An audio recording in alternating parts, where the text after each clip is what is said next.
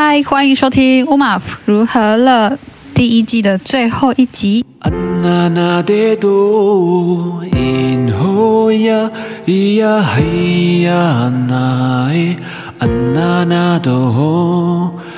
感谢各位听友对这个节目的支持，也没有想到自己可以累积到。迈入十集的内容，那我上次在 Instagram 上面有跟在限动上跟大家说，还是可以来对我提问题哦，然后我会在这个这一季的最后一集来回复大家。那我们就先来进入这个限动提问的环节。有一个网友他说，就是上次金曲奖的时候，他看到巴奈带着没有人是局外人的毛巾。走那个星光大道，然后他的朋友就是好像不太同意这样的这样的表现，就是说音乐归音乐，政治归政治。请问版主，我该怎么回复他？其实到现在会觉得音乐归音乐，政治归政治，还有这种想法的人，真的我会觉得他，请问他有在？他应该是没有在看新闻，没有在，也没有在读书吧？因为政治就是众人之事啊，所有公众领域，呃，还有私人、私人，甚至是私人的事情，我们生活接触到的一切，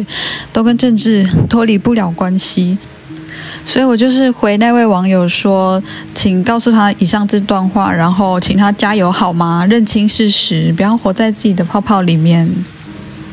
我可以。我可以理解有一些人的想法是说，他会怕模糊某一件事情的焦点，就是如果有人在一个场合里面表达他的政治诉求或主张，他有些人会担心说，这样会不会模糊诶那个活动办理这个活动原本的主题等等。可是有有些时候，因为政治就是这样子，你要去做出一些倡议表态的时候，如果你继续照着那个原本的那个权力关系走，那你永远没有办法突破同温层，也没有办法将你的声音真的是突破这些层层的规训，传递到那一些你希望可以接触的受众面前。比如说前阵子奥运的时候，我们也会看到，其实奥运好像是有规定说不可以在那个颁奖台上做任任何的政治诉求的表现。可是，在今年奥运，就是那个东京奥运的时候，美国的一个女子铅铅球选手桑德斯 （Raven Saunders），她在领奖的时候，她有对镜头比出 X 的手势。然后你知道那个 X 的手势意思，她其实在为少数族群发声。那个内容是在为呃，比如说同志啊、黑人，还有忧郁症等等，就是这是一个有特定政治性诉求的手势。桑德斯他自己本人在受访时的时候有解释说，这个手势代表着所有受压迫者相遇的地方，所以对他而言，没有什么更好的机会比站在这个奥运的颁奖台上，在全世界目光注视之下，他去把握了这样子的曝光的机会，去表达他的诉求、他的生命的这个挣扎等等。那我想，就像是一些音乐人，比如说巴奈，还有呃桑布。就是今年的这个最佳原住民族语演唱人，还有年度专辑奖的得主桑布伊，他在致辞的内容中有讲到说，希望土地环境的正义可以站在他的部落卡大地部，也到也到台湾的每个角落。然后他也特别提到说，希望大家可以支持还没被证明的原住民族，可以回到自己的土地上。为台湾生活，那这个字词的高度就非常打动人心，他也融合他自己在歌曲创作中传达的意志哦。这不是这不是乐乐配哦，是我自己看新闻以后的一个一些想法。那我也把它画成漫画，放在我的粉丝专业每天来点不农语啊上面，然后也有把相关议题的新闻连接都放在上面，希望大家也可以去关心，就是呃。呃，资本湿地光电的这个案子，就是让卡大地部的部落陷入了一些冲突跟危机当中。然后还有就是平埔族群的，应该讲未正名族群啊，就是仍然有一些族群他们在争取被政府呃。认可纳入为官方的族群。那我们知道，在台南的西拉雅族族群，他们很努力的继续在做这些事情。希望大家可以从关键字去搜寻一下相关的议题。所以在像金曲奖啊、奥运啊，或是就是种种这样的场合里面，有一些人他要把握，可能就那么一次的，可以同时被那么多高流量的人数曝光。的机会去表达他的政治性诉求，我想那就会是一个很。很很需要去争取的一个平台。不过当然，当然那些就回到前面那个网友的提问，就是他的朋友会觉得说，应该要政治归政治，音乐归音乐。但其实光是有这样的想法，就已经代表你被特定的政治意识形态给捆绑规训住了。到底从小到大是谁在跟你讲说政治要归政治，然后什么要归什么，仁者归者归，归零高零高？其实那都是一些。那是一种很威权的想法，然后也让我们默默的被洗脑，或是误以为说，哎，所以政治讲的只是特定的政党之间在吵架，特定的政策之间不同拥护者在在口水战，但其实不是这样子。我们每天经历的很多事情，不好，我们今天。平均的薪资有多少？我们多少多少资源可以投入在艺文产业？我们有多少的能量能力可以在供应这个影视媒体的输出等等？这些也都跟嗯、整个政治环境脱离不了关系。不管是他原本我们的环境所拥有的那些言论的自由度啊，给创作者空间呐、啊，或者是我们所可以建立资本的那个竞争的机制啊等等，这些难道都不是政治吗？所以，我想那些勇于在一些嗯、场合中去曝光自己政治诉求的人，某种程度来说，他们是当然是很勇敢的，也要冒着被批判以及可能会让某些人觉得会会不会失焦这样子的疑虑。可是你仔细去查考那个场域中的权力权力关系，你会知道，终究是某些人终究就是会比较大声，就是整个。比如说整个活动的主题啊，然后那些得奖的人们、人民啊，他们一定就是拥有比较大声的话语权或曝光能力的那些人，所以那些在场场中央的那些表政治表态、抗议诉求，那终究是一些希望可以激起火花的声音，但很难很难是最主流的声音。所以，但是如果因为这样子可以让一些人关注到这些议题的话，我想这就是那些。呃，勇于举起双手、拉起布条、表达主张的那些人，希望你可以知道的事情。然后再另外回答另外一个也是网友的提问，然后他就是说，这次的金呃，像金曲奖上面，他有看到不同族群背景的，呃，我们就直接讲原住民族族人。得奖或是表演的那个曝光度是蛮高的，然后就有一些人也因为这样子，好像他就觉得对原住民这件事就还蛮与有荣焉，就想要蹭原住民。蹭这个字真的很很最近很流行哦，蹭蹭的意思大概就是说要沾光，要呃让。对方的关注度可以吸，也可以吸吸纳到自己身上。就是说，有些人也想蹭原住民，就是想要说自己也有几分之几原住民血统啊，三分之一、八分之一之类的。然后他就想，他就问我说，他想知道这样的这样到底是好还是不好？就是这样的情况到底可不可以被允许？我我想在表述自己的某种身份认同，或是呃，去讲出自己有什么样的群体背景的时候，会有几件几件事情要去考虑，很多事情要去考虑。可能首先要考虑的第一点就是说，当我们在讲这个身份的时候，我们是在讲什么？当我们在谈原住民的时候，我们到底在谈论什么？因为原住民它不只是一种这种浪漫的想象共同体的情怀，它同时也是一个具有政治性意味的一个宣称。然后它同时的同时，也是在这个国家的这个呃建构。机制下面一个会有特定的权力资源分配指向的一个群体身份，所以当我们在讲说我也好想当原住民哦，这有时候我们身旁会有一些非原住民，我我讲的非原住民就是泛指他的身份证上面是并没有注记，并没有注记原住民族身份的那些人。好，有时候我们会遇到这样的人，然后就会。有用一种像羡慕的语调跟我们说：“我也好想当原住民哦。”通常我听到这样的话，说我会，当然我我脸上就是还是会亲切有礼的微笑看着他，然后，但是我会想多了解一下，说你说这句话到底是什么意思？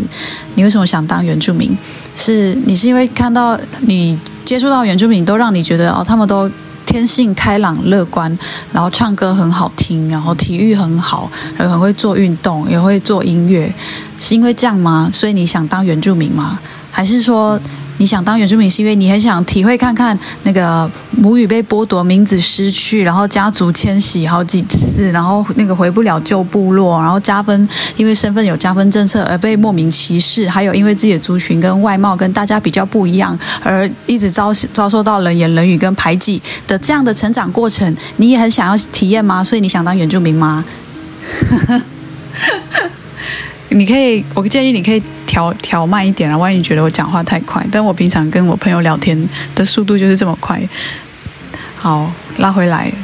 心平气和。我想说的是，我不会觉得有一个朋友要跟我讲说，我也好想当原住民哦，我会马上嗤之以鼻，或者是马上想要质问他，而是我会真的很想了解说你，你你所说的这个想当原住民这件事对你的意义到底是什么？我想这才是最重要的。我在前阵子在网络上就是看到有一个本专的版主，他就是留，他就是看到金曲奖的很多音乐人表现得很好，很多原住民音乐人，然后他就说，嗯，他就是在他的贴文上写说，他其实也有几分之几原住民血统，然后谢谢他的某个某个他的长辈这样子啊，阿嬷还是什么的，然后他就还自己挂号说蹭原住民。那、呃、当然，他在 po 这个留言之这个贴文之前，我我当然完全不知道他是原住民，因为媒体也没有报道报道过他这个本专版主也没有在贴文上讲过这件事。对，但是因为金曲奖很多很厉害的原住民背景的音乐人，所以他就是 po 了一个贴文说蹭呃蹭原住民，然后其实他有几分之几原住民血统。然后我看到以后，我就是在他在留那个贴文留言下面，就是回应说，希望也希望大家，我不是直接在。就是对他，针对他个人的，我的用词就是，我希望希望大家除了因为看到在某些。成就表现很好的原住民族人，而开始在乎起自己是否也有原住民血统之外，可以继续的去关心当代的原住民族议题，就像那个歌手桑布依在台上所呼吁的土地正义的问题啊，呃，原住民族的权利的这些事情，希望大家也可以继续保持关心。我就这样留言哦，很客气哦，而且我是呼吁大家，众众台湾人这样。结果，那个就删文了，那个整篇贴文删掉了。我想说，我有很凶吗？我真的是诚心的希望，有一个人他开始对原住民这个身份、这个背景、这个文化等等，他开始有了一点的兴趣或认同的时候，他是真的愿意，就是我们继续来认识这些事情，好不好？我们继续来来思考。你为什么想成为，想当也想当原住民？你为什么也会喜欢原住民族人、原住民族这个身份？就是我们一起来继续来思考这些事，好不好？因为这些事情并不是，这些事情并不是身为原住民的我已经停止思考的事情。一本到现在，我已经讲了很多次我关于我自己的故事、我的家人、家族、我的母语，但我也还是没有在停止的。在思考到底原住民族、原住民族人、原住民族群观点这些事情，在我生活中遇到的每一个每一个选项当中，还是深深的在在我的心里面不停止的思辨。所以我也会很希望跟我一样开始有这样的认同的朋友，我们可以继续的来来想想好吗？想想原住民。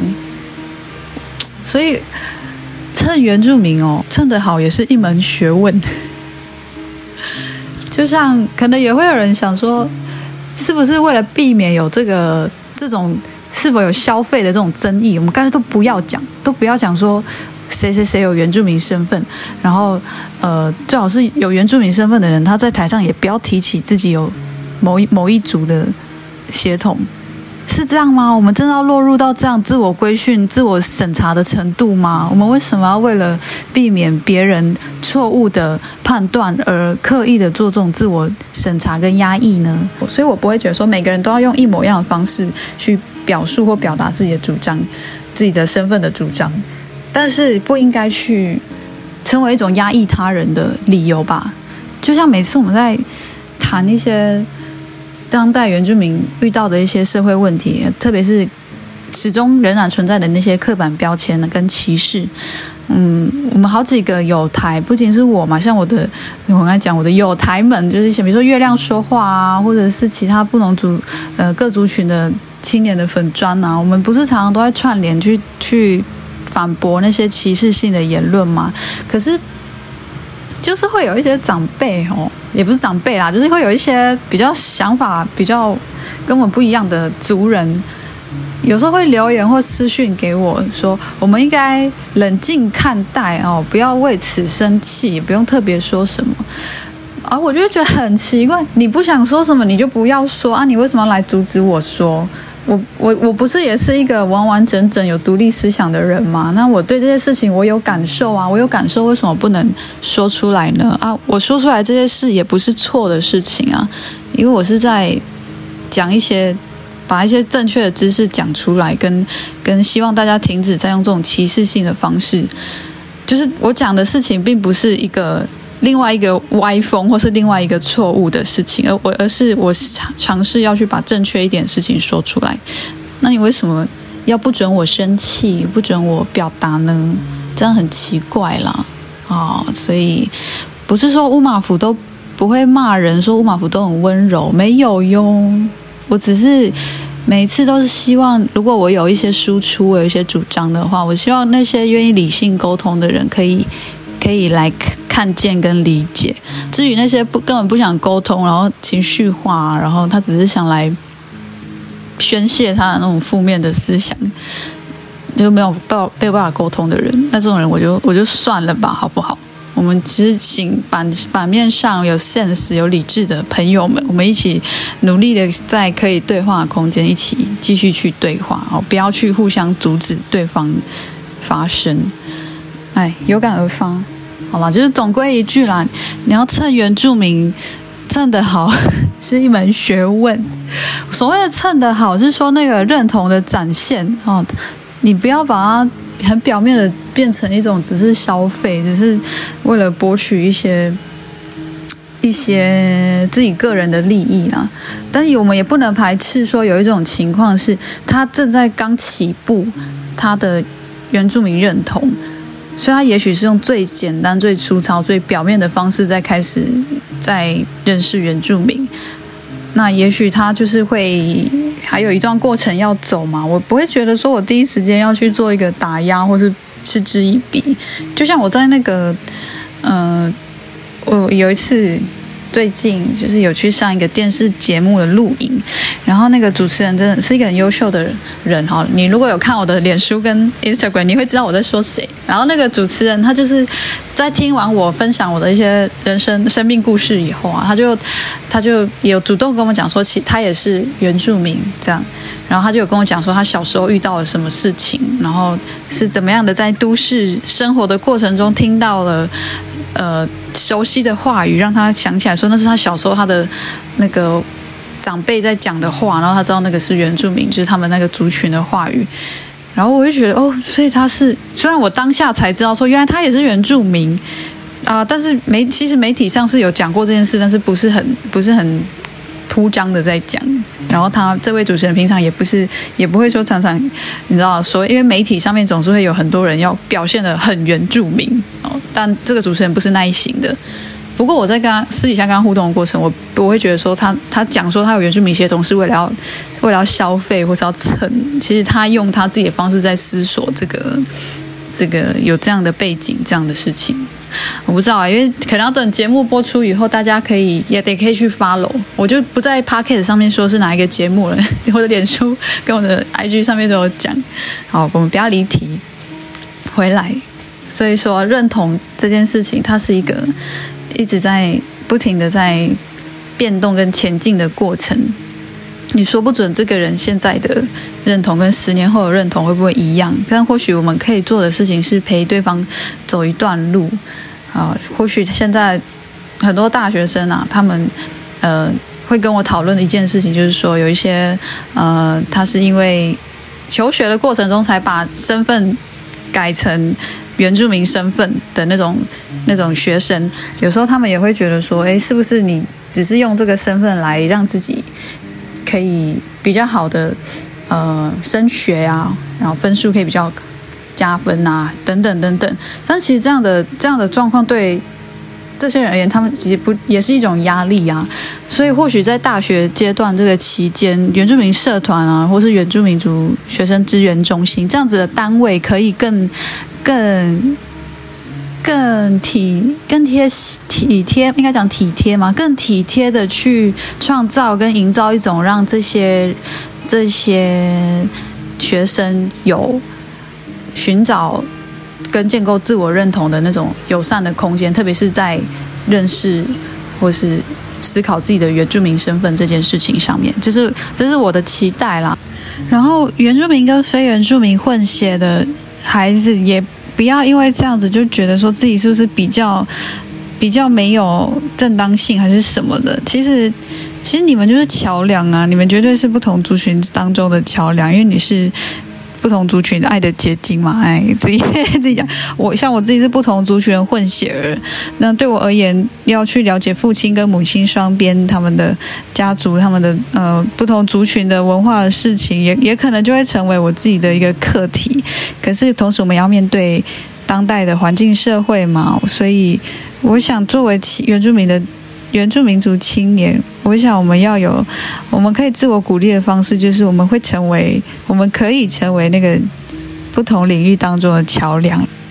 可是你要记得，你一定要多为原住民族人想一想啊，因为我们是百分之二，相对于百分之九十八趴的非原住民，我们还有更多的声音需要。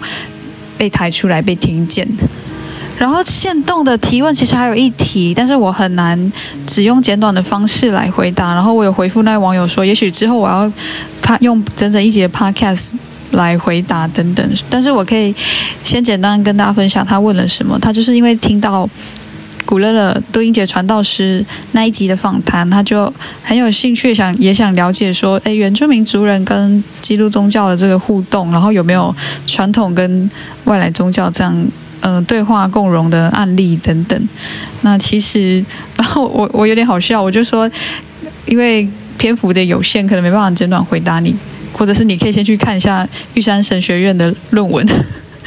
就自己去看书这样。呃，玉山神学院是那个台湾基督长老教会总会呃下属里面其中一个，它是专门为原住民培养原住民族的神学人才而设立的一个神学院机构，叫做玉山神学院。那其实也有原住民族人是在其他。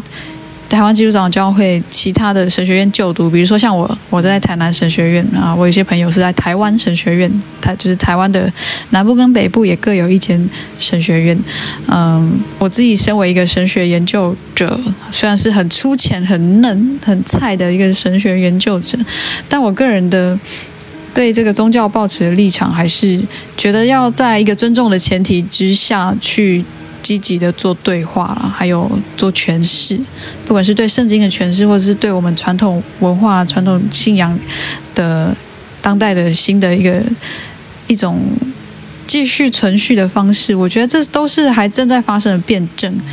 那或许在在这个时空之下，有些族人选择用某一种方式去处理传统宗教跟基督宗教。嗯，那也不是一个绝对性的呈现，而是就是这个群体的脉络之下产生的一些共识。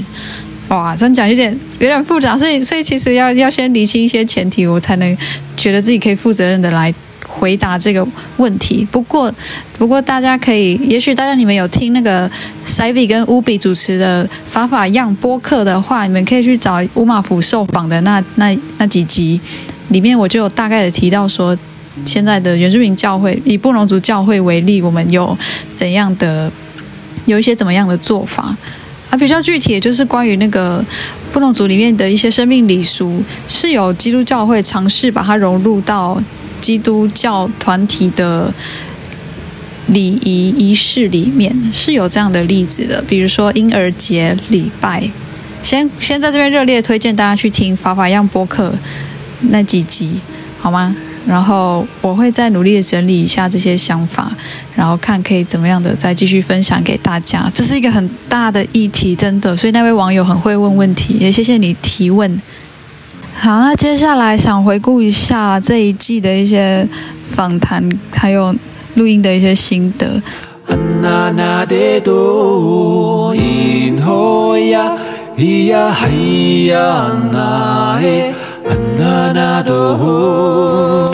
想先回顾一下这一季里面，我有做过三次的那个丹东姆的访谈。好了，丹东姆就是布农语的拜访的意思啊。丹东姆下谁谁谁这样，S I A。所以丹东姆下勒盖教授，丹东姆下伊鲁克斯廷，丹东姆下